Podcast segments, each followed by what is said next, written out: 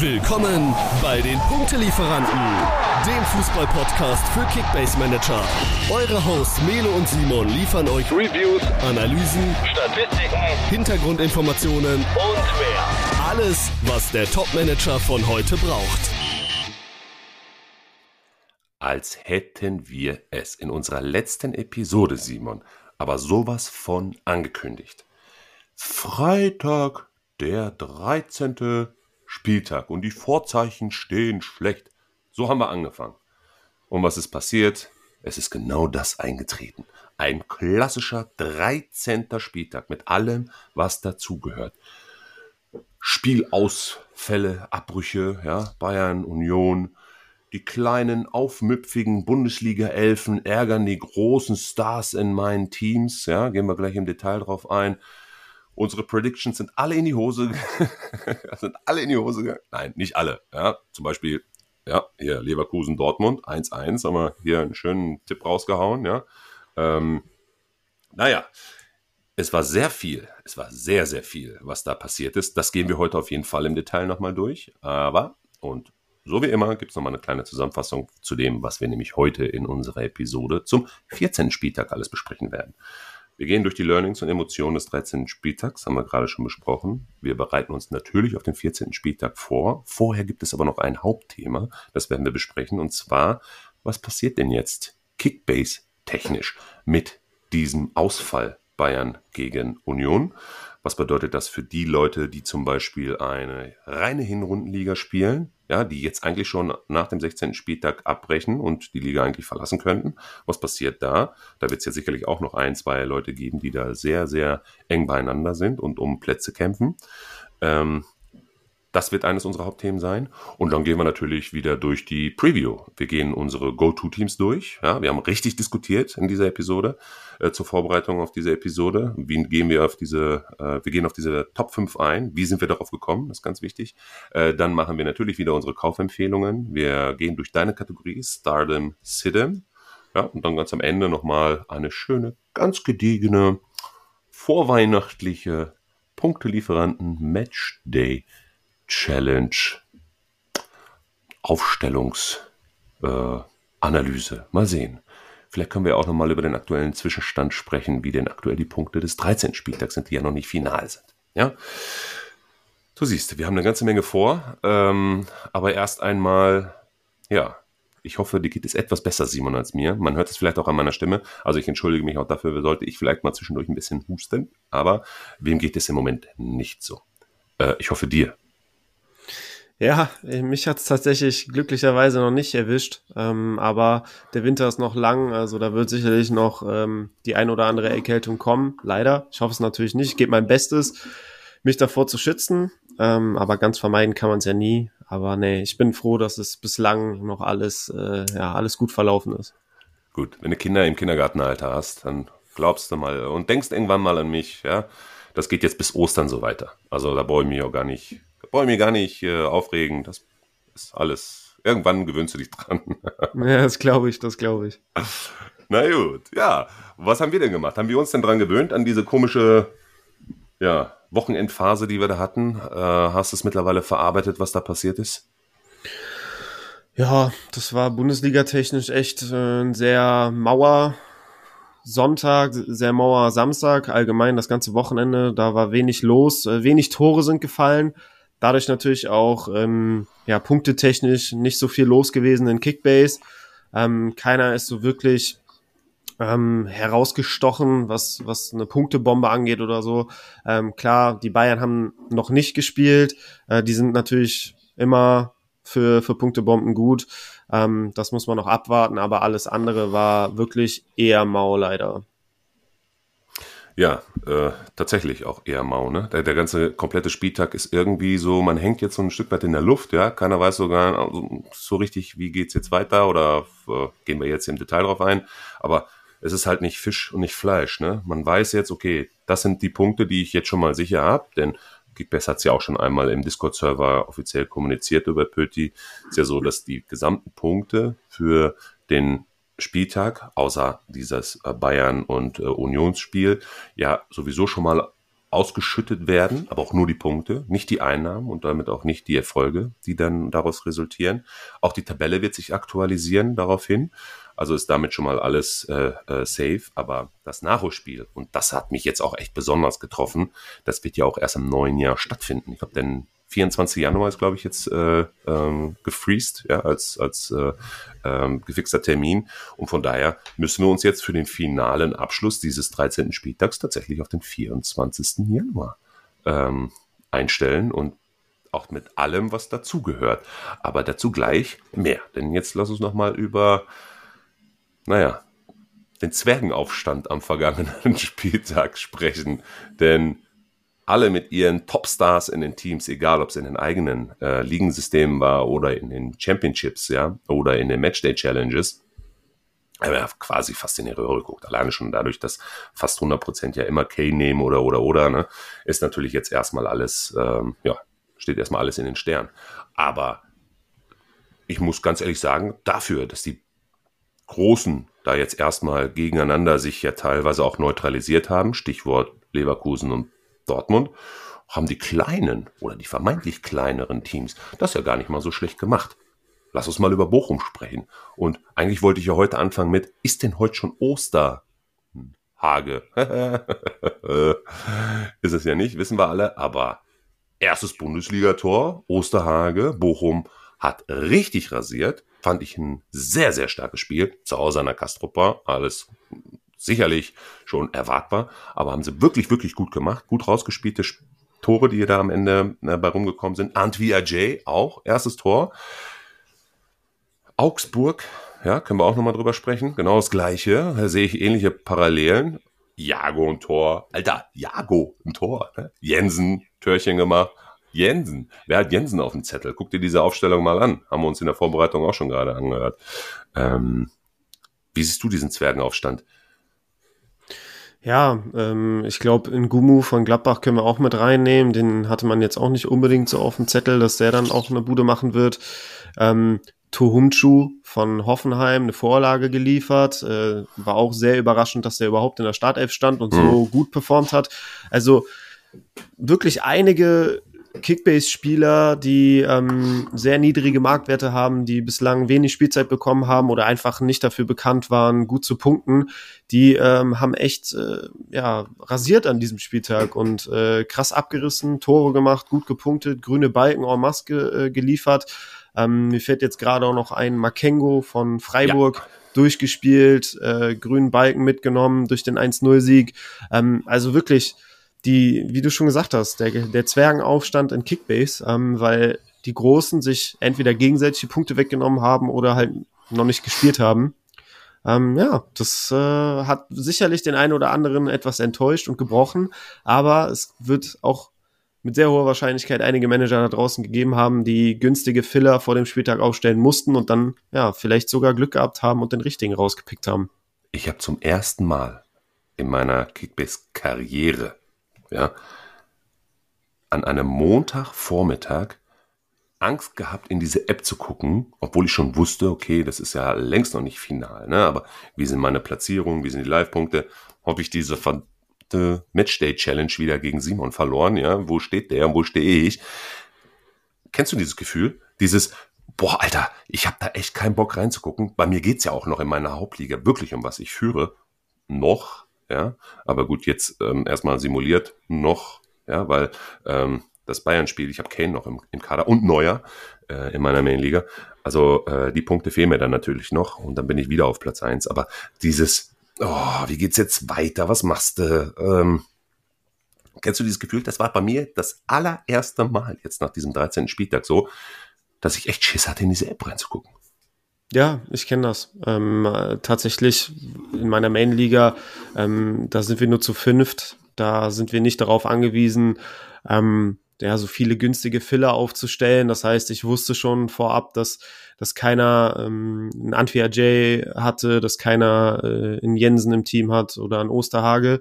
Ähm, aber ja, ich war trotzdem gespannt äh, zu sehen, was, was denn punktetechnisch bei uns so rausgekommen ist, weil wir besitzen alle ja, im, in den meisten Fällen sehr, sehr viele Topstars und die haben halt nicht so krass performt und dann waren dementsprechend natürlich die Punkte auch echt mau. Und äh, ja, da muss man dann wirklich gucken, dass es auf so einzelne Spieler ankam, äh, ja, die dann den Ausschlag gegeben haben, wie bei mir zum Beispiel Gregoritsch, den hatte ich aufgestellt, der hat ein Tor gemacht, äh, über 200 Punkte. Das sind dann so diese mittelklassigen Spieler, die dann doch auch dann, ja, jetzt an diesem Spieltag bislang den Ausschlag geben konnten. Lass uns mal von den mittelklassigen Spielern zu den höherklassigen Spielern gehen, denn da gab es ja auch gute Erkenntnisse, ja, auf beiden Seiten, auf deiner und auf meiner Seite. Ähm, was hat es für Auswirkungen durch neue Spielsysteme? Gibt es jemanden, der da vielleicht jetzt ähm, hinten rüberfällt? Ähm, wir gehen gleich mal nach Stuttgart. Aber gibt es deiner Meinung nach irgendwelche Überraschungen bei den Teams, wo wir schon von vornherein gesagt haben, die haben sich echt ganz gut neutralisiert letztendlich? So ein Leverkusen-Dortmund-Spiel mit dem 1-1. Ähm, gab es da für dich irgendwelche äh, Erkenntnisse, außer dass Leverkusen mal wieder gegen Top-Teams nicht gewinnen kann? Äh, Stichwort, sind sie noch ein Meisterschaftskandidat? Boah, jetzt geht's hier richtig ab, ey. jetzt wird hier Hetze betrieben. Ähm, hättest du das erwartet? Sagen wir mal ganz konkret. Mm, also so wie, wie das Spiel verlaufen ist, äh, habe ich schon erwartet. Also Leverkusen war sehr dominant, äh, hatte sehr viel Ballbesitz, ähm, hat viel um den Strafraum von Dortmund herumgespielt. Ähm, das habe ich so schon erwartet, äh, dass Dortmund so defensiv agiert und sich so hinten reindrücken lässt. Das hätte ich erstmal nicht äh, unbedingt erwartet, aber Übrigens war schlussendlich 62 zu 38 Prozent Ballbesitz, ne? Nur mal so. Ja, das war vorab vielleicht nicht so äh, zu erwarten, gebe ich, gebe ich offen zu, aber ähm, unterm Strich, ähm, so wie das Spiel verlaufen ist und so wie Dortmund dann taktisch auch eingestellt war, macht es für mich schon Sinn. Also ähm, warum musst du bei der aktuell besten deutschen Mannschaft auswärts ins offene Messer rennen, äh, offensive, ähm, ja, offensiv aufstellen, offensiv auch spielen und dich dann auskontern lassen. Von daher konnte ich schon nachvollziehen, dass, dass Terzic da den def defensiveren Ansatz gewählt hat. Ähm, klar, aber unterm Strich muss man natürlich auch sagen, die Entlastung war sehr, sehr wenig nach vorne. Äh, Dortmund hat ist sehr früh in Führung gegangen durch ein, ja, doch dann ganz gut herausgespieltes Tor. Einen hellen Moment gehabt und dann äh, kam ja bis zum Schluss fast gar nichts mehr offensiv. Ich glaube, einen Schuss von Füllkrug noch. Das war's dann. Ja, also kaum, insgesamt kaum übrigens vier Torschüsse und nur davon zwei, äh, vier Schüsse aufs Tor. Nee, warte, sechs Torschüsse, vier davon neben das Tor, zwei Torschüsse. Davon ist einer ja. reingegangen. Ne? Muss man überlegen. Ja, ja, also sehr minimalistisch unterwegs gewesen. Das geht nicht immer gut. Ähm, Leverkusen hatte ja dann auch echt hinten raus die eine oder andere Chance. Ich kann mich auch im Laufe des Spiels an einige Distanzschüsse von Granit Xhaka und Grimaldo erinnern. Ja. Die können auch mal reingehen, ne, wenn die den echt perfekt treffen und Kobel auf dem falschen Fuß erwischt wird. Also von daher kann man, glaube ich, abschließend sagen, ähm, ein glücklicher Punkt für Dortmund, aber so wie, wie sie es ja gespielt haben und ähm, ja, so wie sie an das Spiel herangegangen sind, dann schon auch in Ordnung. Also ähm, ich glaube, die können damit sehr, sehr zufrieden sein und ähm, in Leverkusen, ja, so, die sind äh, jetzt das zweite Team gewesen in dieser Saison, die überhaupt äh, es geschafft haben, gegen Leverkusen nicht zu verlieren. Hm. Und das ist ja dann auch schon mal aller Ehren wert. Ne? Also Leverkusen ist ja nicht irgendwer in dieser Saison. Was mich punktetechnisch sehr überrascht hat, positiv, ähm, waren die Punkte von Schaka. Der hat, glaube ich, 201, 202 mhm. Punkte gesammelt. Ja. Ohne äh, Torbeteiligung, ja. ohne zu Null, ohne Sieg. Also das war echt roh punktetechnisch eine Meisterleistung von, von Schaka. Mhm. Ähm, und generell viele Leverkusener ne, haben einfach unfassbar krass gepunktet. Und das hat mir nochmal gezeigt, boah, Leverkusener, die musst und kannst du gegen jeden Gegner aufstellen. Das ist so. Alter, bei über 60 Prozent Ballbesitz und einem absoluten Punktepotenzial, gerade bei so einem Chaka, der da Denker und Lenker ist aus dem Mittelfeld heraus und immer in das letzte Drittel reinpasst, hast du so automatisch. Also ist Spiegelbild. Ich glaube, der hatte schon nach genau. 30, 35 Minuten irgendwie 80 ja, Punkte oder so. Das war echt ja, krass. Ja. ja, ja, ja. Ja, der rettet mir auch in meiner Mainliga momentan so ein bisschen den Popo. Neben Grimaldo natürlich in meiner Content Creator Liga. Äh, genau. Okay. Ähm, abschließend nochmal zum 13. Spieltag wollten wir nach Stuttgart. Wir haben auch ein Negativbeispiel, ja, äh, wie ein Spielsystem, wenn es umgestellt wird, zum ersten Mal Undorf und Gerassi vorne drin, ähm, es auch Auswirkungen auf andere Spiele hat. Und da ist dir was aufgefallen. Genau, also wie es sich für einen echten Bremer gehört, habe ich mir natürlich das Topspiel am Samstagabend 90 Minuten lang gegeben oder besser gesagt über mich ergehen lassen. Mhm. Ähm, also ich glaube, ich habe in den letzten drei, vier Jahren Bremen nicht mehr so chancenlos gegen eine Bundesligamannschaft gesehen, wie es jetzt am Samstag gegen Stuttgart war. Das war eine Machtdemonstration der mhm. Stuttgarter mhm. ab der ersten Minute. Als dann, glaube ich, in der 17. Minute das 1-0 fiel, war für mich auch sofort klar, okay, jetzt geht's nur noch um die Höhe und nicht mehr darum, dass Bremen da noch irgendwas mitnimmt. Und äh, da war ich dann unterm Strich tatsächlich auch ein Stück weit erleichtert, dass es am Ende nur ein 2-0 war, weil ähm, Stuttgart hatte auch Chancen, das Ding 4, 5, 6-0 zu gewinnen. Und dann äh, hätte sich das natürlich äh, sehr, sehr sichtbar auf das Torverhältnis der Bremer ähm, ja, ausgewirkt. Und das kann im Abstiegskampf hinten raus natürlich auch entscheidend sein. Mhm. Ähm, ja, es war das erste Spiel. Ähm, war zu erwarten, dass das Höhnes auf Doppelspitze umstellt. Es war das erste Spiel von Girassi und Undorf zusammen im Sturm.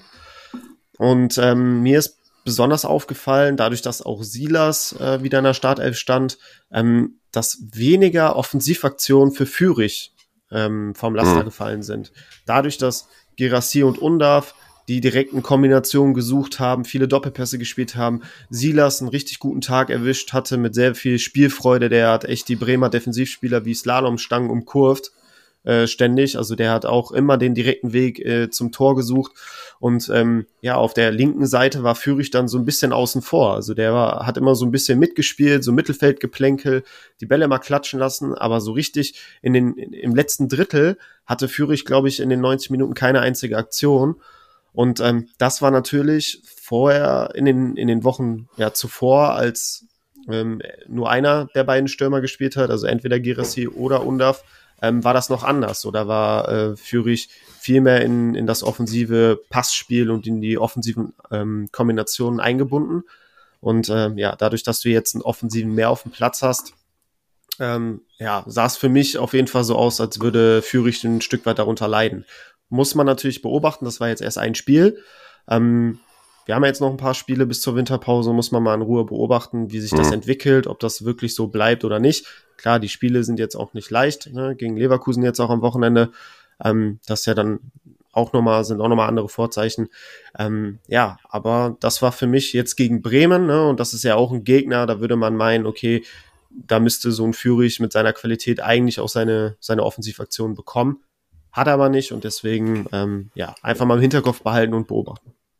Wir haben uns ja bei, wenn wir nochmal äh, über unsere letzte Episode sprechen, bei der letzten Episode haben wir uns ja wirklich Gedanken gemacht, wer könnte denn jetzt den E2-Ersatz spielen? Wir haben Stenzel, wir haben Wagnumann, äh, Roh und so weiter und so fort. Wir haben ja alle Namen eigentlich gedroppt und irgendeiner wird es dann werden. Bist du überrascht über Stenzel, dass der dann tatsächlich doch den Vortritt bekommen hat? Oder hat das was mit dieser Silas-Position zu tun, die ja dann doch sehr offensiv eingestellt ist und dann eher mehr Power nach vorne bringen kann, was er ja auch gezeigt hat am Wochenende. Und Stenzel dann eher die Absicherung nach hinten. War ja auch wieder eine Art, naja, Viererkette. Ähm, eigentlich haben auch viele noch mit einer Dreierkette weiterhin gerechnet. Äh, wie siehst du diese Personalie? Bleibt die jetzt da so bestehen und damit auch das System? Logischerweise mit der Zweierspitze vorne, dass wir dann ein 4-4-2 sehen?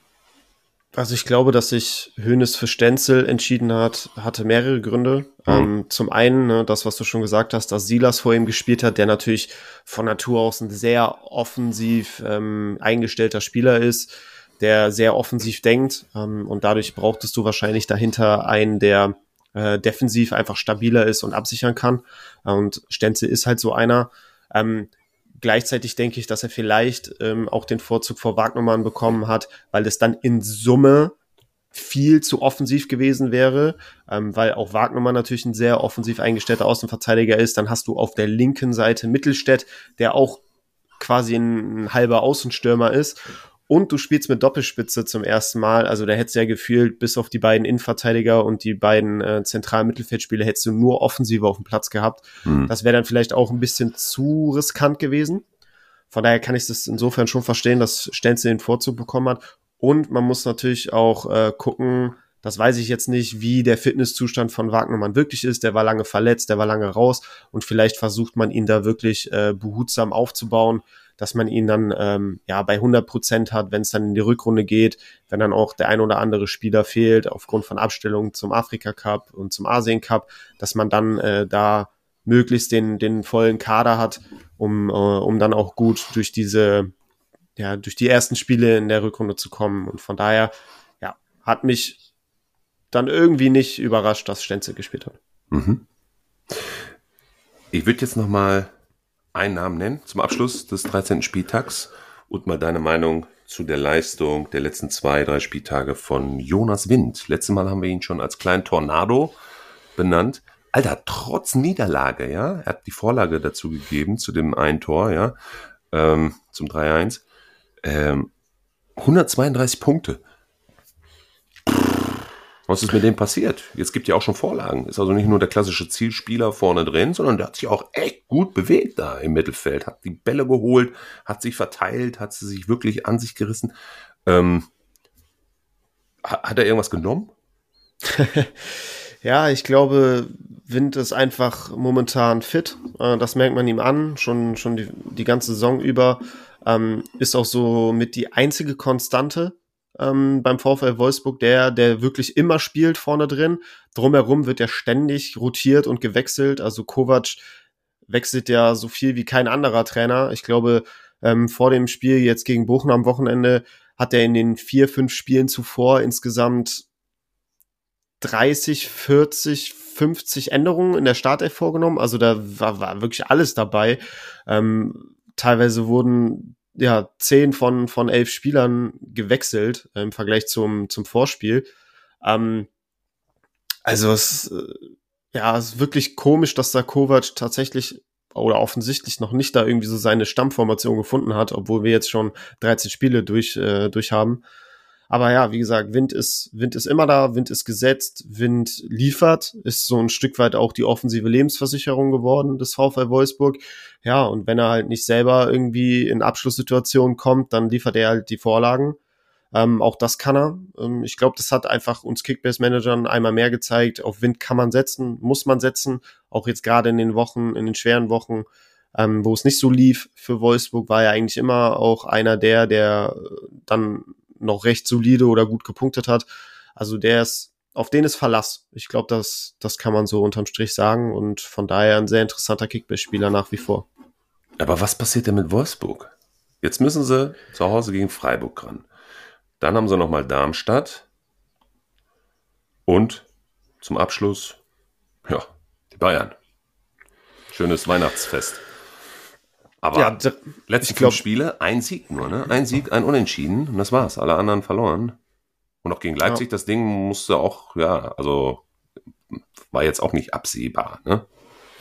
Ja, da war auch viel Glück dabei tatsächlich und viel Unvermögen auch von Leipzig. Also ja. Leipzig auf dem falschen Fuß erwischt und ja. äh, unterm Strich dann hinten raus auch noch Glück gehabt, das Ding zu ziehen. Ja, die nächsten drei Spiele werden alle schwer. Jetzt Freiburg ist keine Laufkundschaft. Wir wissen alle, wie, wie Freiburg spielen kann. Das ist immer sehr schwer. Ähm, dann musst du in Darmstadt ran. Also wenn Darmstadt gefährlich ist, dann zu Hause. Ähm, und am, am letzten Spieltag, jetzt vor der Winterpause, gegen den FC Bayern. Also ich glaube, darüber braucht man nicht reden. Das ist mit das schwerste Spiel in der Saison. Und von daher, ja, sollte Wolfsburg auf jeden Fall zusehen, noch ein, zwei Pünktchen zu sammeln, weil sonst äh, wird es auch eng ne, mit der Qualifikation äh, zum europäischen Geschäft. Und ich denke mal, das ist das Ziel. Und da will man jetzt nicht abreißen lassen, bevor es dann in die Winterpause geht. Von daher müssen auf jeden Fall Punkte her. Fangfrage.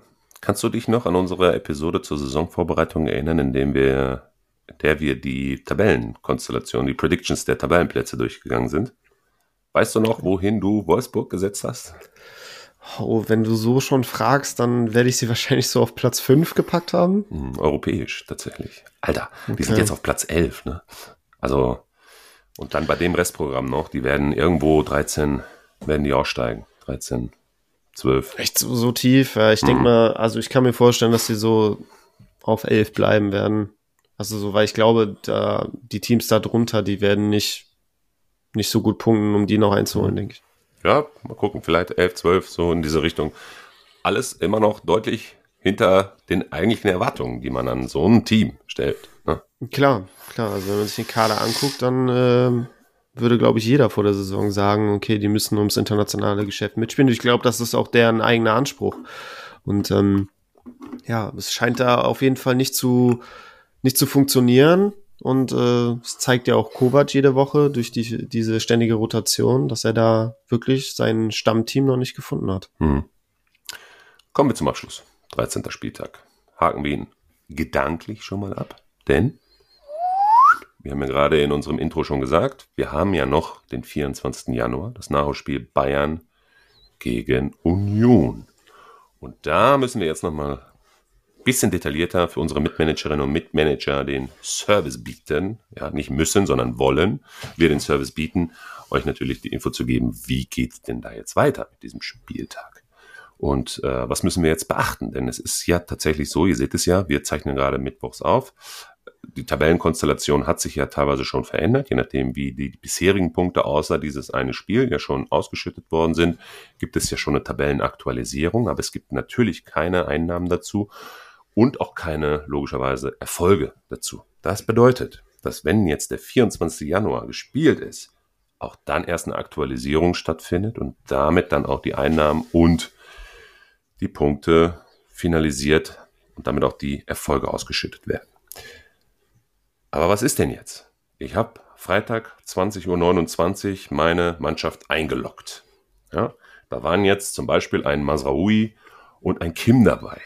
Jetzt wird dieses Spiel am 24. Januar ausgetragen. Und jetzt haben wir ja gelernt, es gibt einen Asien Cup, es gibt einen Afrika Cup. Und wo sind zum Beispiel ein Kim und ein Masraoui? Eben bei genau. diesem Afrika- und Asien Cup. Exakt. Das heißt, die gucken jetzt natürlich, die Mitmanagerinnen und Mitmanager, die solche Spieler jetzt im Team haben, die gucken natürlich jetzt echt in die Röhre. Das ist ärgerlich. Ne? Das ist mehr als ärgerlich. Also ähm, die Punkte waren fest eingeplant gegen Union Berlin, die da unten im Tabellenkeller rumdümpeln. Ähm, der das ja, ja, oder hat, hat dieses Spiel natürlich eine, ein hohes Punktepotenzial versprochen. Auch bei den genannten Spielern Kim und Masraoui. Ähm, ja, die Spieler, die jetzt am Freitag um 20 Uhr 59, äh, 59 sag ich schon, um 29 in der Startelf drin waren, die werden schlussendlich im Nachholspiel auch gewertet. Und das bedeutet, wie du schon gesagt hast, Melo, wenn ein Masraui und ein Kim in der Startelf standen und das Nachholspiel im Januar stattfindet, dann werden sie nicht Teil der Startelf sein können, nicht spielen können und von daher werden sie auch keine Punkte liefern können. Und das ist natürlich äh, ja entscheidend für den einen oder anderen da draußen und äh, sehr, sehr bitter. Also da ja. möchte ich nicht äh, mit den Managern tauschen. Ähm, ich bin glücklicherweise weder Kim-Besitzer noch Masraui-Besitzer, ähm, aber ich bin empathisch genug, um da mit den äh, Managern, die die beiden im Team haben, mitzufühlen. Ja, aber ich zum Beispiel, ich bin stolzer Kane und neuer Besitzer, habe ich ja gerade schon gesagt, in meiner Main-Liga. Und da stehe ich jetzt und weiß nicht, was ich machen soll. Denn in meinen vorherigen und in unseren vorherigen Episoden habe ich ja gesagt, wir spielen eine reine Hinrundenliga. Das heißt, nach dem 16. Spieltag geht eigentlich jeder seinen Weg. Und ich freue mich, weil ich momentan Tabellenführer bin oder jetzt im, im Kopf Tabellenführer, ja, und kassiere noch ein bisschen Kohle ab. Vielleicht aber auch nicht. Ja, weil was passiert denn jetzt? Was gibt es für Lösungen, wie man solche reinen Hinrundenligen zum Abschluss bringen kann? Und da können wir gerne nochmal diskutieren. Was haben wir da für Ideen? Was können wir mitgeben? Was meinst du? Gibt es da von deiner Seite aus irgendeine Idee? Ja, auch wenn das, wenn das Spiel in der Rückrunde stattfindet, zählt es, ist es natürlich trotzdem ein Hinrundenspiel. Also wenn man ähm, so fair sein möchte, sollte man das mit in die Wertung mit reinnehmen, ganz klar. Und es werden ja, wie gesagt, nur die Spieler jetzt dann auch gewertet, die man am Freitag aufgestellt hat. Ähm, von daher transfertechnisch wird sich da jetzt im Winter ja auch nichts dran ändern. Ähm, wenn man sagt, okay, das Spiel findet jetzt nach der Winterpause statt, wo wir ein Reset gemacht haben und das wäre jetzt irgendwie doof, wenn nur dieses eine Spiel dann in den Punkten mit auftaucht, dann kann man sich die Punkte ja merken, die da gemacht wurden und die dann ähm, ja subtrahieren und quasi aus der Wertung rausnehmen. Muss halt jede Liga für sich entscheiden, wie, wie sie es bevorzugen.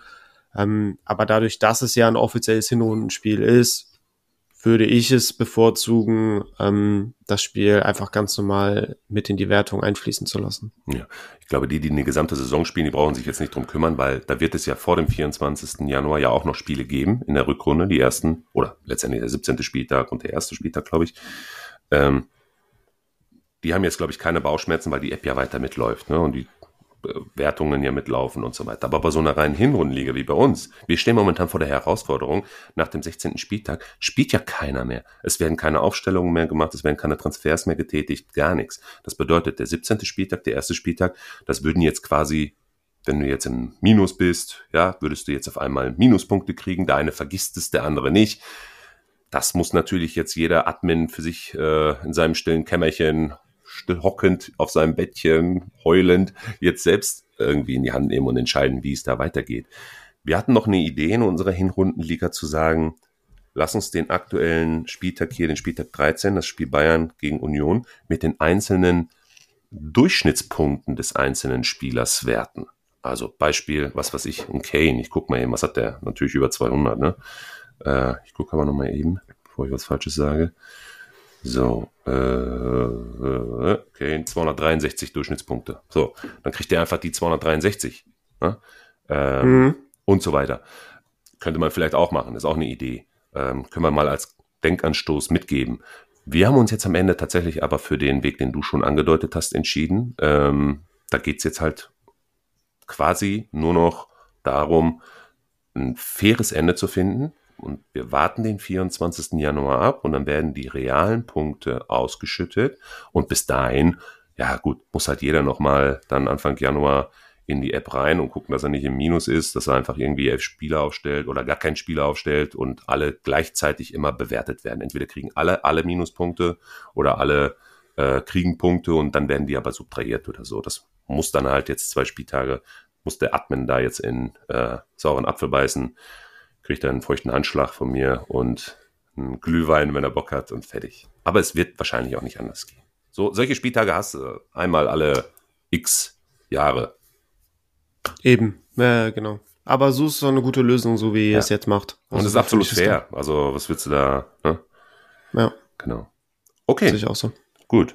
Dann hoffe ich, dass wir damit auch schon mal so ein paar kleine Informationen äh, zu dieser Thematik mitgeben konnten und lass uns mal auf den nächsten Spieltag vorbereiten. In der Hoffnung, dass es nirgendwo ein Schneechaos gibt. Ich gucke schon hier fleißig in die Wetter-App und schaue, ob da jetzt irgendwo an irgendwelchen Spielstätten äh, irgendwelche Einbrüche, Schneeeinbrüche sein können, aber äh, glücklicherweise nichts in dieser Richtung bisher gesehen. Soll wohl ein sehr, sehr feuchtfröhliches Wochenende werden. Irgendwie gerade hier bei uns in Nordrhein-Westfalen, irgendwie 11 Grad oder so.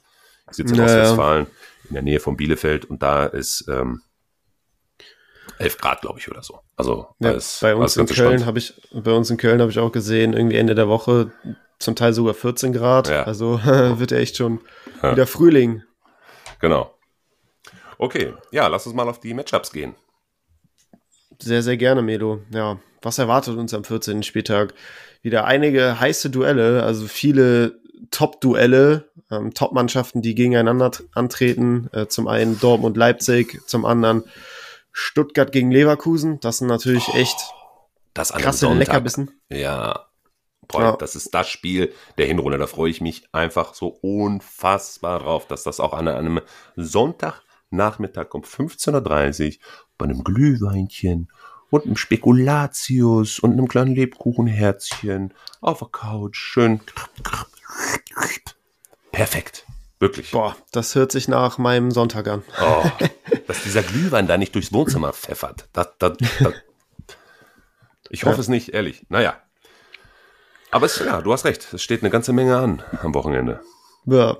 Problem an der Sache ist, dadurch, dass die Top-Teams gegeneinander spielen, ja. sind die anderen Matchups auf dem Papier natürlich nicht so verlockend.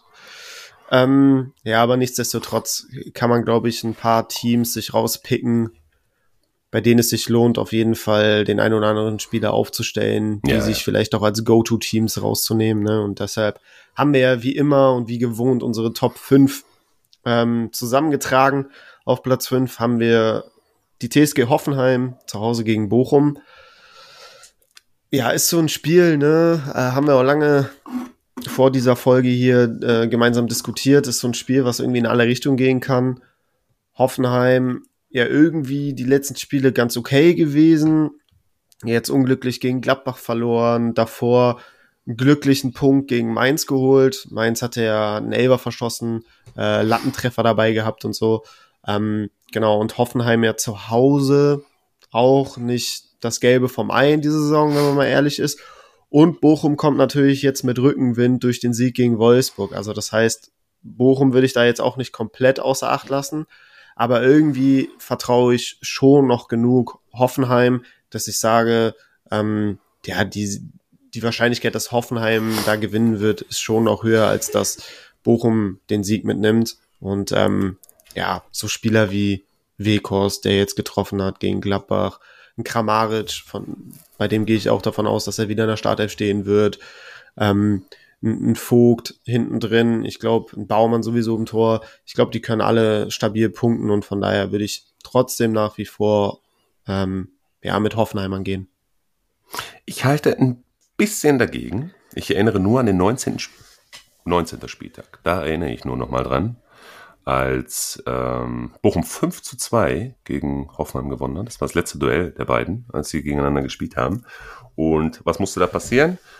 Ja, Breitenreiter musste dann gehen. das war das Spiel.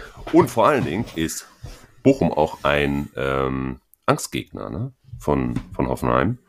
Irgendwie äh, 60 Prozent, glaube ich, der letzten äh, Aufeinandertreffen hat Hoffenheim nicht gegen äh, Bochum gewonnen. Ne? Also ganz okay. klar sehe ich das Thema noch nicht so für Bochum, aber äh, für Hoffenheim. Aber ja, es wird auf jeden Fall ein interessantes Spiel, weil du hast schon gesagt, Bochum kommt mit Rückenwind ähm, wirklich äh, einer so breiten Brust da jetzt ähm, nach Sinsheim. Und ähm, Hoffenheim ist ja zu Hause jetzt auch nicht so die Macht. Das machen sie ja dann eher auswärts. Äh, von daher, es wird auf jeden Fall ein spannendes Spiel und meiner Meinung nach aber auch zu Recht auf Platz 5, weil es dann doch noch spannendere Spiele gibt auf den nächsten Rängen. Was ist dein Tipp?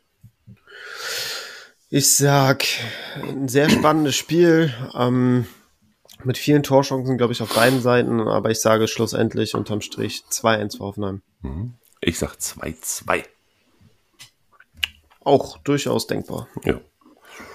So, kommen wir mal zu dem Team des 13. Spieltags, oder? Augsburg, meinst du? ja. Ja, genau. Also wir haben uns für Augsburg auf Platz 4 entschieden. Ähm, du hattest die Melo ähm, am Anfang ja gar nicht in den Top 5 und dann haben wir beide nochmal zusammen drüber geschaut und überlegt, äh, wie können wir es machen und dann haben wir uns doch auf Augsburg geeinigt, denn ich weiß nicht, ob das allen da draußen auch so äh, bekannt ist. Jetzt unter dem neuen Trainer Torup hat Augsburg noch kein Bundesligaspiel verloren. Das sind jetzt schon an der Zahl sechs, drei Siege, drei Unentschieden. Also die sind wirklich ähm, konstant und gefestigt unterwegs. Ähm, und es haben sich ja jetzt auch unter Torup einige Spieler so in den Fokus spielen können. Ein Pedersen ist als linker Verteidiger gesetzt. Ein Jago spielt jetzt offensiv auf dem Flügel, jetzt mit einem Tor gegen Frankfurt. Ein Jensen ist unter Torup gesetzt, der auch immer für ein Tor und eine Vorlage gut ist. Du hast einen Demirovic, der sowieso unangefochtener Stammspieler ist. Ähm, das Mittelfeld stellt sich auch von alleine auf mit Dorsch und Rex Bejai. Also du hast halt wirklich viele Konstante. Ähm, in dem, in dem Team. Und äh, jetzt am Wochenende geht's gegen Bremen, die jetzt auch, ja, ich glaube, vier Spiele ohne Sieg sind. Ähm, ja, von daher, ich glaube, da könnte was gehen. Und ähm, das wäre auch tatsächlich so die letzte Chance bis zur Winterpause, sich irgendwie Augsburger noch zu snacken und aufzustellen. Denn nach dem Bremen-Spiel kommen echt vier, fünf ganz krasse Brecher. Und äh, ja, das Bremen-Spiel ist wie gesagt so das, das letzte auf dem Papier, was, ähm, was für Augsburg durchaus machbar ist. Von daher, wenn sich so ein Udukai, wenn sich ein Jorveleo, wenn sich ein Pedersen, ein, ein Babu, die alle noch bezahlbar sind, ein Jensen auf dem Transfermarkt tummeln, dann nehmt die mit, packt die ein, stellt die auf als günstige Filler und die können euch am Wochenende ganz gut Punkte liefern. Ja, und auch da, ne? oh, die Bremer, ey. Bremen ist ein absoluter Angstgegner gegen Augsburg. Ne? Also andersrum. Nicht Bremen ist ein Angstgegner gegen Augsburg, sondern Bremen ist für Augsburg. Nee. Die Bremer. Augsburg ist für Bremen. Genau. Augsburg ist für Bremen ist für nein. so, also die Bremer oder die Augsburger. Nein, die Augsburger sind der Angstgegner der Bremer. So, jetzt haben wir erstmal für so, ordentlich ich, Durcheinander äh, gesorgt hier. Jetzt hast du das Melo. Ich glaube, die letzten fünf Aufeinandertreffen haben die alle verloren, die Bremer. Also, ich, glaub, ich glaube, es waren ein paar Unentschieden dabei, aber, ja. aber ja, es waren immer schwere Spiele und auch häufig sehr knappe, unangenehme, spannende Spiele. Mhm wo dann schlussendlich doch die Augsburger die Oberhand behalten haben. Ja. Da habe ich mich echt regelmäßig ordentlich aufgeregt. Ähm, ja, von daher, Bremen hat alle Siege in dieser Saison bislang zu Hause geholt. Es ist ein Heimspiel. Also ich würde da jetzt auch nicht sagen, dass Bremen chancenlos ist. Aber so wie die letzten Wochen verlaufen sind, sowohl für die, für die Augsburger als auch für die Bremer, ist Augsburg schon im Vorteil hm. und der Favorit meiner Meinung nach. Gibt es denn irgendjemanden, wo du sagen würdest, boah, das wäre vielleicht noch jemand bei Bremen, den ich dann für dieses Spiel tatsächlich doch noch benennen würde? Goodwill. Ja, also ich glaube, ähm, Niklas Stark wird wieder zurückkehren in mhm. die Innenverteidigung mhm. ähm, und wieder starten. Dann ich glaube, ein Duxch kann gegen Augsburg wieder mehr Akzente setzen, als es jetzt zuletzt gegen äh, Leverkusen und äh, Stuttgart war. Hm. Was wir übrigens auch predicted haben, Melo. Ja. ja. wir, haben, wir haben gesagt, gegen Leverkusen und gegen Stuttgart wird es sehr, sehr schwer. Bremen wird sehr viel hinten drin sein und dadurch hm. äh, wird Duxch kaum Aktionen kriegen. Und das hat sich auch in den Punkten wieder gespiegelt. Also hm. da hatten wir wirklich den richtigen Riecher. Ähm, beide Spiele ja auch zu Null verloren, von daher war auch nichts mit Torbeteiligung. Ähm, Genau, aber ich glaube jetzt gegen Augsburg äh, in einem Heimspiel getragen, auch von den Fans und so, wird Bremen auf jeden Fall wieder deutlich mehr Offensivaktionen bekommen. Und dann ist Duxch natürlich immer interessant. Also das, das kann man schon, kann man schon machen. Ähm, Boré, sein Sturmpartner, weiß ich nicht. Der ist, ist halt immer so ein Fighter und ein Kämpfer. Kann auch seine Tore machen, aber ja, wenn er halt nicht trifft, dann ist halt punktetechnisch gar nichts zu holen und weiß nicht, ob man sich darauf so unbedingt verlassen kann. Hm. Ähm, Weiser, finde ich, den kann man auch mitnehmen, den ich kann man aufstellen. Genau den, das wäre der einzige, wo ich noch sagen würde, macht das. Denn ähm, viele, viele Tore habe ich jetzt mal irgendwo gesehen, äh, auch zur Vorbereitung heute in den Statistiken, äh, der Bremer sind aufgrund von Flanken ähm, äh, äh, passiert. Und Augsburg ist jetzt auch keine Mannschaft, die jetzt wirklich saustark äh, in der Luft gegen Flanken arbeiten kann. Also vielleicht gibt es da in Ansätzen nochmal eine Möglichkeit, so diese Duo Weiser Duxch ja, äh, nochmal vielleicht äh, zu benennen. Da könnte vielleicht was passieren. Aber naja, zu Recht auf genau. Platz 4. Ja, Augsburg zu Recht ja. auf Platz 4. Also ich glaube, da äh, konnten wir leichter Spieler ausmachen, die interessant sind, als ja, es jetzt bei Bremen der Fall ist. Genau. Was meinst Nele du? auf Platz 3. Ja, Achso, ja, Tipps müssen abgeben. Genau. Ähm, ich sage, vielleicht habe ich da ein bisschen die grün-weiße Brille auf, aber ich sage 2-2. Hm, okay. Ich sage 1-2. Okay, wir gehen aufs Treppchen. Oh.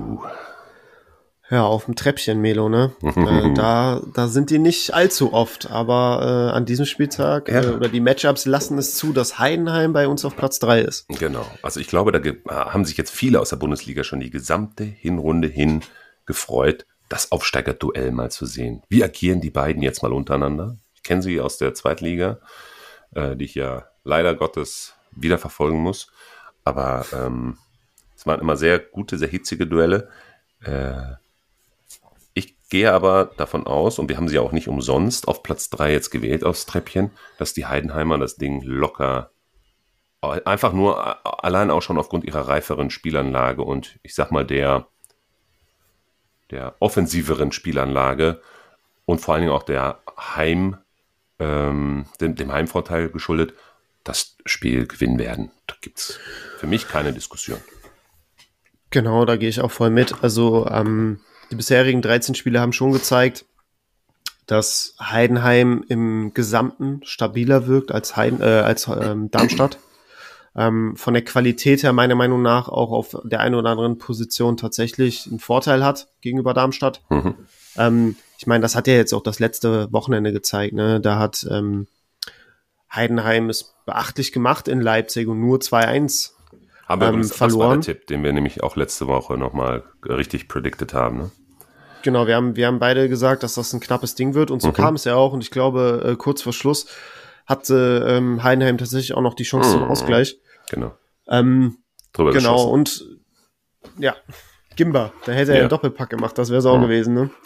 Ähm, nee, aber du hast schon den entscheidenden Vorteil äh, benannt, den, den wir ausmachen äh, konnten, und das ist, dass Heidenheim tatsächlich den Heimvorteil hat. Und besonders für die Aufsteiger ist auch sehr auffällig jetzt schon gewesen diese Saison. Ähm, ist es halt einfach eminent wichtig, ähm, getragen zu werden von den eigenen Fans. Und da hat jetzt Heidenheim durch das Heimspiel den Vorteil. Und von daher äh, sind wir uns beide einig, dass wir glauben, dass Heidenheim das Ding ziehen wird. Ähm, brauchen nicht drüber reden. Jan-Niklas Beste, der muss aufgestellt werden, der gehört in die Startelf, äh, der wird damit sein MVP am 14. Spieltag, ich schwöre es euch. Hey, kann wirklich passieren. Macht er macht er eine Bude, zwei Vorlagen. Ihr werdet alle aber. meine Kommentare unter dem Kickbase-Post sehen. Wer ist der MVP? Ich sage euch, Jan-Niklas Beste. Würde ich jetzt so, kann ich mir sehr, sehr gut vorstellen. Auf jeden Fall, Melo. Also würde ich mitgehen. Ähm, du kannst einen, einen kleinen Dienst aufstellen, der wird auch irgendwie in eine Flanke seine Rübe reinhalten. Ähm, wen ich aber auch von Darmstadter, äh, Darmstädter Seite nicht aus Acht lassen würde, ist ähm, Maglica. Mhm. Der hat mir richtig gut gefallen. Der hat ja. jetzt auch gegen Köln am vergangenen Freitag trotz 0 zu 1 Niederlage 95 Punkte gemacht. Ja.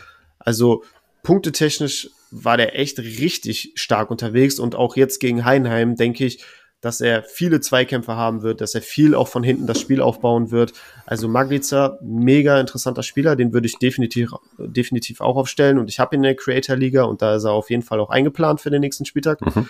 Ähm, genau, aber das, das sind so die, die drei Spieler, die ich besonders hervorheben würde. Alle anderen muss man gucken, die sind ja jetzt nicht gerade als Punkte-Monster bekannt. Mhm. Ähm, da muss man dann immer so abwägen. Muss das sein? Traue ich dem was zu? Aber mhm. ich glaube, die drei Kleindienstbeste Maglica müssen aufgestellt werden. Mhm. Dein Tipp? Und die beiden Tote natürlich. Ja, ja, klar. Äh, mein Tipp 2 zu 0 Heidenheim. Ich sage 3 zu 0. Jan Niklas Beste, Tim Kleindienst, Ehrendingschi. Stimmt, Dingschi sollte auch wieder zurückkommen in die Startelf. Ne? Mhm. Ja. Okay, Platz 2. Weiter geht's. Ja, Der eine Woche Pause gehabt. FC Bayern. Ja. Genau. Diesmal zum Glück auswärts, das heißt, das Stadion kann erstmal in Ruhe abtauen. ja. Ähm, ja, bei Bayern bin ich, bin ich tatsächlich gespannt, wie es Tuchel macht, ob er einfach wieder ganz normal zu seiner Stammelf zurückkehrt ähm, und, und keine Experimente macht, wie gegen Köln mit Chupomoting in der Startelf. Ähm, also das, da bin ich, bin ich gespannt, ob, ob es halt wirklich so kommt, wie man es jetzt predikten würde, oder ob er die eine oder andere Position mal durchwechselt. Äh, Stichwort Guerrero, Stichwort Gnabry, ähm, was mit denen ist. Ähm, aber ja, ich glaube, Bayern braucht man nicht lange drum herum reden. Ähm, gegen Frankfurt, die ja jetzt auch schwere Wochen hinter sich hatten, ähm, mit sehr, sehr vielen Spielen, weil sie ja auch immer donnerstags in der Conference League gefordert sind. Ähm, ja, also ich glaube Bayern auf Platz zwei Gar keine ist Diskussion. Da, ist da folgerichtig, ja, ja. genau. Völlig. Da, es geht nur noch um den Tipp. Mm, mm, 3-0. Oh, vielleicht noch ein Türchen mehr? Darf es, noch etwas, darf es noch etwas mehr? Ich sag 4-0. Okay, nee, ich sag hm. 3-0. Okay. Gut. So, Platz 1. Ich glaube, er gibt sich, ne? Köln gegen Mainz. Auch da sehe ich den einen oder anderen ganz gut punkten, aber nein, die haben wir nicht auf Platz 1, sondern oh, ich, äh, wir ich haben. Ich bin in der Zeile verrutscht, Entschuldigung. wir haben den Leckerbissen am Sonntag natürlich auf Platz 1 als gesamtes Matchup, so wie auch letzte Woche schon, ne, das äh, Dortmund oder das Leverkusen-Dortmund-Spiel, haben wir jetzt diese Woche auf Platz 1 den VfB Stuttgart gegen Bayer Leverkusen, weil wir einfach glauben, dass beides Teams sind, die egal gegen welchen Gegner, egal bei welchem Spielstand, einfach Spieler in ihren Reihen haben, die unfassbar hohes Punktepotenzial haben. Wir haben es eben schon angesprochen, äh, Granit Xhaka jetzt gegen Dortmund ohne Torbeteiligung bei einem Unentschieden über 200 Punkte gemacht. Ähm, ein Stiller ist auch immer ein Kandidat, der übrigens wieder in der Startelf stehen sollte. Davon gehen wir beide. Der hat mich so gebrochen in meiner Mainliga. Der hat mich so gebrochen. Ja, das glaube ich. Das war so nicht äh, zu erwarten, aber gegen Bremen kann man es ja machen. Und ich dachte, ich denke mal, das dachte sich Hönes auch. aber jetzt gegen Le Leverkusen wird er, wird er wieder von Anfang an ge ja, gebraucht und ähm, der wird auch spielen, da mache ich mir keine Sorgen, aber der ist halt auch einer, der hat viel den Ball am Fuß, ist ein unfassbar guter Rohpunkter. Ähm, da mache ich mir auch keine Sorgen, dass der seine Punkte gegen Leverkusen holt. Du hast einen Anton hinten drin, der gut punktet. Du hast vorne Girassi, Undaf, über die brauchen wir auch nicht reden. Ähm, du hast einen Mittelstädt, der es jetzt die letzten Wochen äh, überragend gemacht hat. Auch dem traue ich seine Punkte zu gegen Leverkusen. Ja, und Leverkusen, ich glaube, die werden so spielen, wie wir es erwarten, mit der Stammelf, so wie immer. Und äh, alle, alle rein da. Ist ja egal gegen welchen Gegner, alle rein. Darf ich dir mal einen Teil meiner Mainliga-Aufstellung vorlesen? Gerne. Kleindienst, Kane vorne drin, im Mittelfeld Chaka, Stiller Wirtz, in der Verteidigung Ta. Und im Tor sogar noch Neuer. Props ja. an alle Leute, die Stuttgarter und Leverkusener jetzt am 14. Spieltag in ihren Reihen haben. Egal wer, egal, egal wer. Ja. Dein Tipp. Mein Tipp. Ähm, ich sage, boah, und das, das fällt mir echt schwer, aber ich sage knappes 2 zu 1 für Leverkusen. Ich sage, das wird das geilste Unentschieden der gesamten Hinrunde. Ein schönes, ganz entspanntes, spekulatiusmäßiges, Glühwein zu 3. getunktes 2 zu 2. Ja. Ey, warum nicht? Warum ja, nicht? Genau, warum nicht? So, Go-To-Teams sind durch. Lass uns mal in die Kaufempfehlungen in einer Schnellrunde, so wie letztes Mal auch.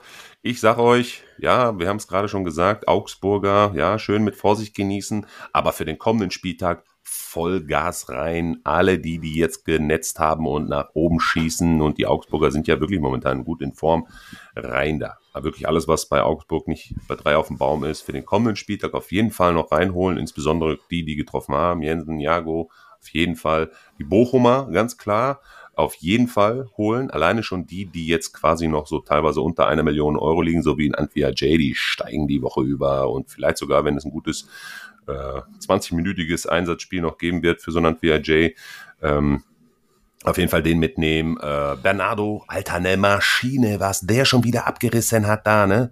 Bei dem Spiel. Den auf jeden Fall mitnehmen, kostet auch nicht die Welt. Äh, Osterhage, ja, mein Intro, der Kollege, der steigt auch bis zum geht nicht mehr, den würde ich auch empfehlen. Äh, sicherlich jetzt auch nochmal mit äh, drei Brüsten. Äh, äh, jetzt am 14. Spieltag. Äh, genau, und du hast noch äh, Makengo, ne? Genau, Makengo von Freiburg, hm. der ähm, ja am vergangenen Donnerstag Geht gegen da noch Piraeus. Mehr bei dem? Geht da noch mehr? Boah, ich denke mal, dass das jetzt so ein so das nächste Top-Talent ist aus den eigenen Reihen, was was Christian Streich jetzt immer mehr heranführt. Ja. Das war ja ähm, zuletzt dann auch so mit mit Keitel, mit Röhl, mit äh, Sildilia schon auch letzte Saison. Ne, da kommen ja immer wieder auch so Nachwuchsspieler nach, denen Christian Streich auch das Vertrauen schenkt. Und mhm. Makengo ist ein Linksverteidiger. Ähm, Christian Günther ist ja noch verletzt und ähm, deswegen hat er jetzt vermehrt auch seine Spielzeit bekommen. Stand äh, am Donnerstag in der Europa League letzte Woche ähm, in der Startelf, hat einen Assist geliefert gegen Piraeus, dann jetzt am Wochenende durchgespielt gegen äh, Mainz, ähm, beim 1-0-Sieg einen grünen Balken geholt, steigt enorm im, im Marktwert und er hat es einfach richtig gut gemacht und ich glaube, dass das Streich sowas auch ähm, honoriert und ihm jetzt auch am Wochenende wieder die Chance geben wird. Ähm, müssen wir natürlich abwarten, was jetzt auch auf der Pressekonferenz rauskommt, wie sich die Personallage da auch ergibt. Und äh, aber ich glaube, er ist nicht nur als Trading-Objekt sehr interessant, sondern ich glaube, dass man ihn tatsächlich auch als Filler aufstellen kann und ähm, ja auch Punkte mitnehmen kann. Mhm. Und Freiburg, ein Team jetzt die kommenden drei Spiele bis zur Winterpause, gute Matchups, ähm, die, die einiges versprechen und warum nicht dann so einen Filler auf, aufstellen, mit dem man dann in der Winterpause ordentlich Gewinn machen kann und gleichzeitig auch Punkte jetzt noch absagen kann. Top. Kaufempfehlungen erledigt. Verkaufsempfehlung? Führig? Nee, noch nicht. noch nicht. Also, Warten wir ähm, noch, ne? Genau, da, da müssen wir einfach abwarten. Das war jetzt so mein erster Eindruck gegen Bremen. Das kann natürlich jetzt am, am Wochenende gegen Leverkusen schon wieder ganz anders aussehen. Mhm. Ähm, aber ich, ja, einfach so als Denkanstoß muss man beobachten, die Situation, wie sich das so ergibt. Klar, ne, nach der Winterpause ist Girassi ja auch erstmal beim Afrika Cup. Da wird dann wahrscheinlich wieder mit der alleinigen Spitze Undorf gespielt werden. Von daher, ähm, ja, Ball flach halten. Einfach nur so für den Hinterkopf beobachten die Situation, wie sich das ergibt. Okay. Gut, schließen wir das Thema ab und unsere letzte Kategorie, bevor wir unsere Matchday Challenge aufstellen oder du unsere Matchday Challenge aufstellst. Ich gehe nämlich dieses Mal wieder eine neue Strategie an. Ich versuche alle, jeden Spieltag eine neue Strategie. Irgendwann habe ich sie, meine neue Strategie. So. Ich drücke Starten. die Daumen.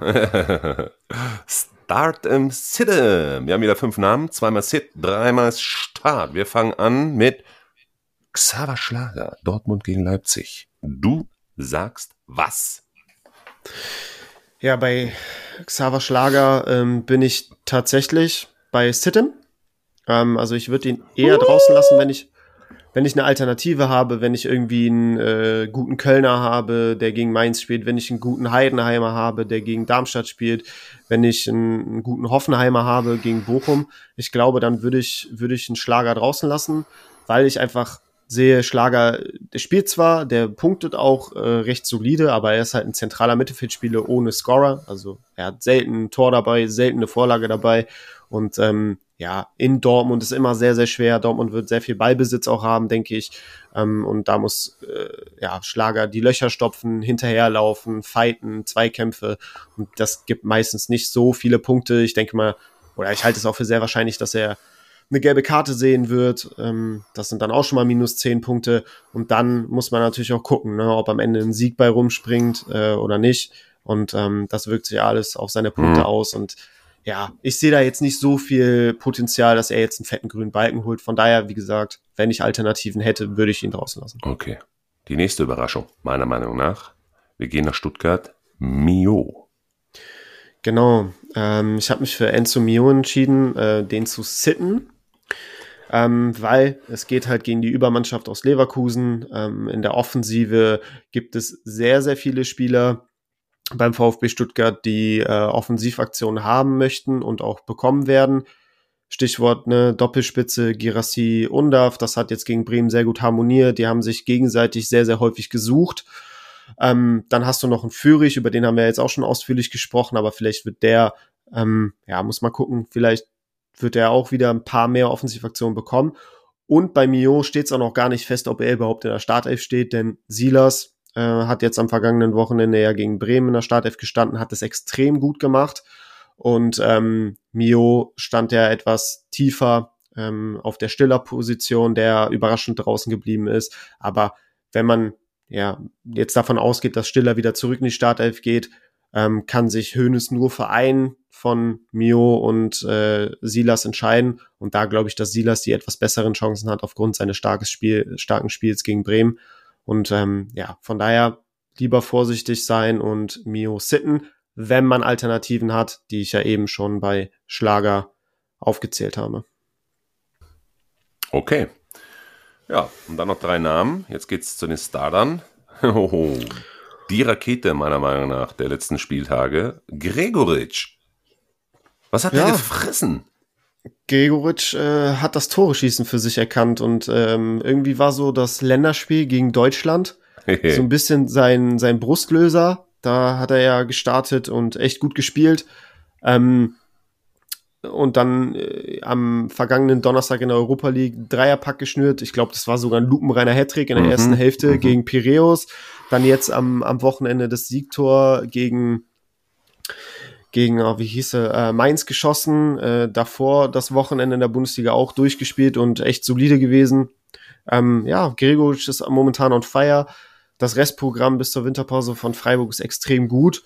Und ähm, ja, ich glaube, momentan strotzt er vor Selbstvertrauen, den muss man aufstellen. Mhm. Okay. Und dann haben wir noch zwei Gladbacher Melo. Äh, einmal Manu Kone, gestern in der 120. Minute zum Helden geworden in Gladbach. Äh, Gladbach mit 1 zu 0 in allerletzter Sekunde eine Runde weitergeschossen im DFB-Pokal. Ähm, zuletzt ja auch gegen Dortmund ein Tor geschossen. Also der entdeckt jetzt auch so ein bisschen die Offensive für sich, was in den letzten Jahren ja nie so oft der Fall war. Ähm, ja, ich glaube, den, den kann man mitnehmen. Es geht gegen Union. Union ja jetzt zwar neuer Trainer, es sah schon besser aus, aber ist immer noch ein Team, was unten drin steckt. Also da könnte durchaus was gehen. Und äh, gleiches gilt für Ngumu, den wir auch mhm. starten würden. Ja. Ähm, dadurch, dass Schwanchara gestern mal wieder frühzeitig angeschlagen ausgewechselt werden musste, steht natürlich, stand jetzt noch ein Fragezeichen hinter seiner Einsatzfähigkeit fürs kommende Wochenende und ähm, sollte er nicht fit werden und sollte es nicht für die Startelf reichen, dann äh, ist Ngumu sein erster Ersatz. Mhm. Also von daher würden wir auch Stand jetzt davon ausgehen, dass Ngumu spielt, dass wir ihn starten würden gegen Union. Aber da würde ich erstmal sagen, PK noch abwarten, um zu gucken, was mit Schwanchara wirklich ist und ähm, mhm. ja, wie die Chancen von Ngumu stehen. Wunderbar. Dann aber das Thema auch erledigt. Häkchen dran. Kommen wir zu meiner wichtigsten, äh, zu meinem wichtigsten Part der Episode hier. Die Matchday Challenge Ausstellung. So, meine neue Strategie ist, du fängst an, gibst mir mal schön ein paar, paar Namen durch. Wen würdest du denn schön alles aufstellen? Was würdest du so machen? Und dann, ja, gucke ich mal. Okay, ich ähm, heute ist, ist ein Novum und zwar steht meine komplette Aufstellung schon fest, Melo. Als hätte, daher, ich es, als hätte ich es schon geahnt. Deswegen habe ich dir jetzt mal für meine neue Strategie den Vortritt gelassen. Bitte. Genau, also Stift und Papier bereithalten, Melo. So gewinnst du unsere Punktelieferanten-Challenge. Könnten wir eine Episode draus machen.